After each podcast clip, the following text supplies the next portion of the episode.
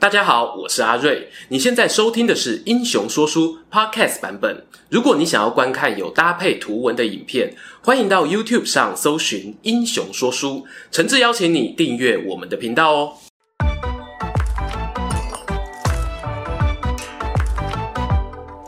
Hello，英雄说书的观众朋友，你们好，我是说书人阿瑞，替大家带来精彩的英雄故事。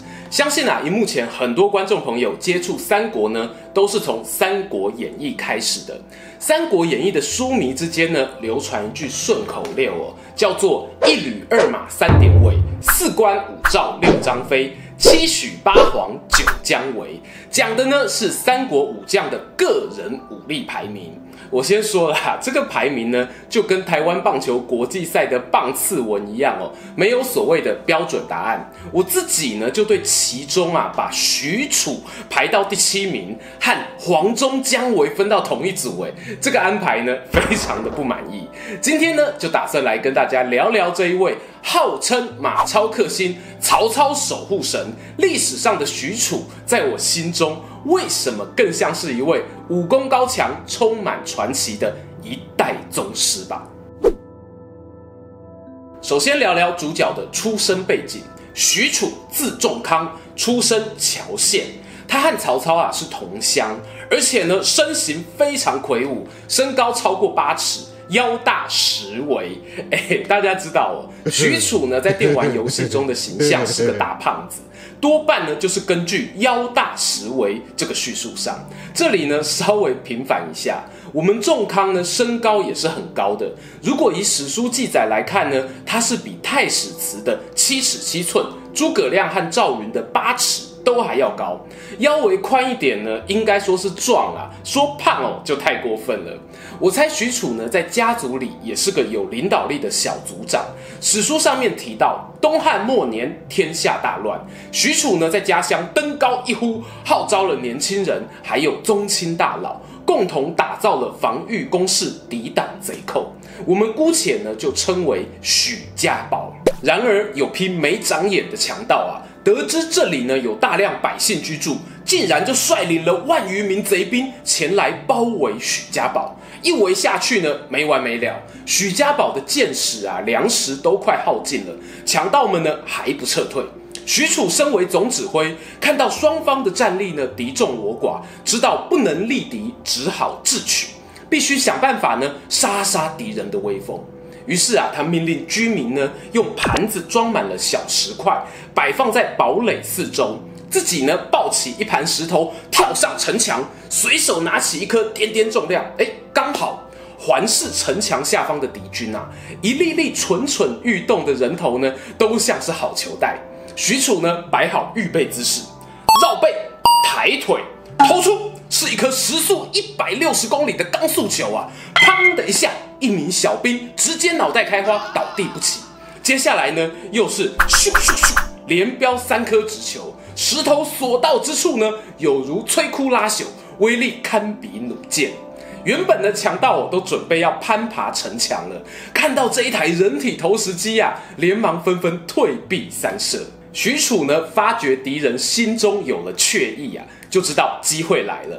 他派人呢跟强盗谈判，表示愿意提供一头牛和他们交换粮食，双方啊休兵，不要再打架了。强盗头目心想啊。我们也不是真的要占领许家堡啊，不如收点保护费，赶快去抢下一个倒霉鬼比较实际啊！就点头同意了这个约定。殊不知啊，在双方交换了粮食与牛的那一天呢，许家堡的牛哦，可能是因为想念老家，就上演了一出越狱逃生的戏码，冲破牛栏，想要跑回堡垒之中。强盗心急呀、追在牛屁股后面大喊。哎哎，说好的给我们牛，怎么说话不算话呢？许褚啊，售后服务做得很好，立刻跑出堡垒。对不起，对不起，我们许家堡的牛不乖，欠教训。他先跑到牛前面啊，背对着强盗，偷偷喂了一把饲料，低声说啊：“牛牛乖，跟我来。”许褚呢，接着又绕到牛身后，一把拽住牛尾巴，大喝一声：“走！”硬生生的把牛逆向拖行了一百多步，拖到强盗头目旁边啊，停了下来，擦擦汗说啊：“兄弟，许家宝的牛吃硬不吃软，他在乱跑啊，你就这样把他拖回来。”那群强盗哦，看到完全傻眼，连忙摇手说：“啊，这头牛哦，我们不要了，那些粮食送你们的，留着慢慢吃啊，拜拜。”转眼间呢，就溜得一干二净。而许褚怪力男的名声啊，转眼间就传了出去，没有强盗呢敢再打许家宝的主意。这故事啊，听起来很扯啦。现在一头黄牛呢，公的少说有九百公斤重，母牛呢也有六百公斤。东汉乱世，营养缺乏，我们给它打个八折，就算许褚送出去的牛啊是一头瘦弱的小母牛，那也要四百多公斤啊。我个人觉得呢，他跟牛牛哦套招的可能性很大啦。这一段叙述，与其说是展现武力，不如说是在秀一波许褚的智力呢。好啦，前面纯属开玩笑，我认真讲，许褚是少数在《三国志》里面被特别强调个人武勇。同时又有侠义之气，保护乡里的将领。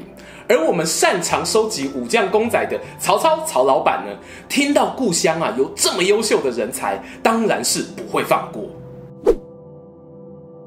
说到许褚加入曹营啊，史书上虽然短短几句话带过，但也透露了两个重点。第一点呢，许褚不是单兵投靠，而是倚重归太祖，有带小弟的。第二点是呢，曹操见了许褚非常喜欢，先是赞美他媲美猛将樊哙，而且当下封为都尉，命令他管理贴身部队。当当当，问题来喽！其实呢，过去担任过曹操贴身护卫的人呢，还有一位名字叫做典韦，他也是名气响当当的人物啊，很多人呢都在敲碗他的专题故事。我读《三国志》读到这里呢，就好奇了。当许褚加入曹营的时候，典韦在做什么呢？先想个三秒，再公布答案哦。没有意外的话，我猜典韦呢，当时应该已经在天堂收看《英雄说书》频道了。会这么猜想啊，是有原因的。观众朋友对于典韦的死因呢，应该不陌生。他死于宛城之战。宛城的城主呢，是一名叫张绣的武将。当初张绣呢，先是投降曹操，然后趁夜里袭击曹军本营，对曹操造成了很大的伤害。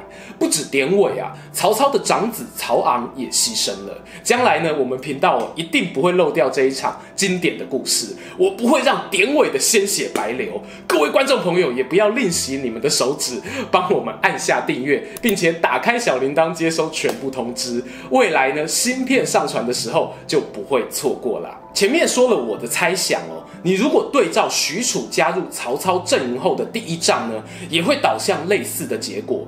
陈寿写的是呢，他第一仗从征张绣，先登斩首万计，迁校尉。我们回想曹操的第一次讨伐张绣，因为张绣投降，理当不会进入攻城战。当然也不太可能出现先登斩首万余这样的战功记载，所以许褚呢有很大的机会是在宛城之战后才加入的。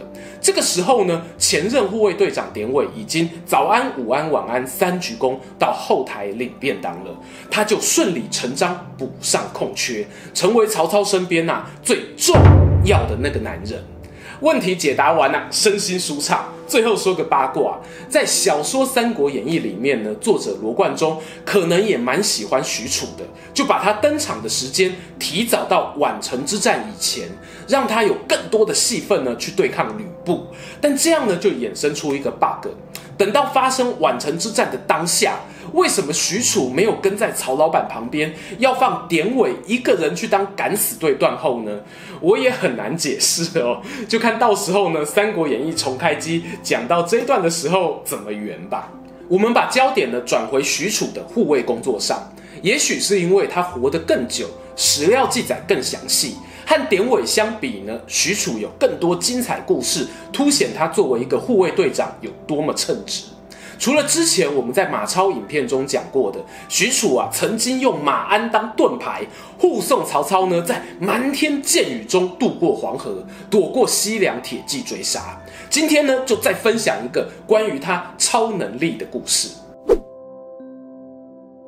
在曹操与河北袁绍作战期间呐、有一位名叫徐他的手下想要刺杀曹操，无奈呢，曹操身边总是跟着那个看起来像大口呆的许褚，找不到下手的机会啊。终于有一天，许褚请特休，提早下班回家。徐他一看啊，机会来了，立刻召集同党，携带兵刃，来到曹操的营帐外面埋伏。等到四下无人之际呢，刺客们啊，掀起营帐，准备来个一拥而上，对曹操大喊：“意不意外？开不开心？”然而呢，偌大的营帐中呢，静悄悄的，没有回应，只看见啊一人的背影。那个人身高呢，比曹操高出三个头，肩膀啊宽了一倍不止啊。他缓缓地转过身来，露出正面，赫然便是许褚。我好开心呐、刺客们呢，此时因为惊吓过度啊，站在原地动弹不得，任由许褚拔出腰间钢刀，一跃而上，一刀一个，将他们当场隔毙。曹操啊，得知消息后呢，那是大喜过望，对于许褚的信任呢，又更上一层楼了。根据史书记载呢，许褚是靠着习武之人那种天生的第六感，放假回家路上感受到危机来临，所以才临时折返回到军营中，顺利逮到刺客。不过我个人认为呢，这整出戏呀，看起来更像是许褚安排好的套路。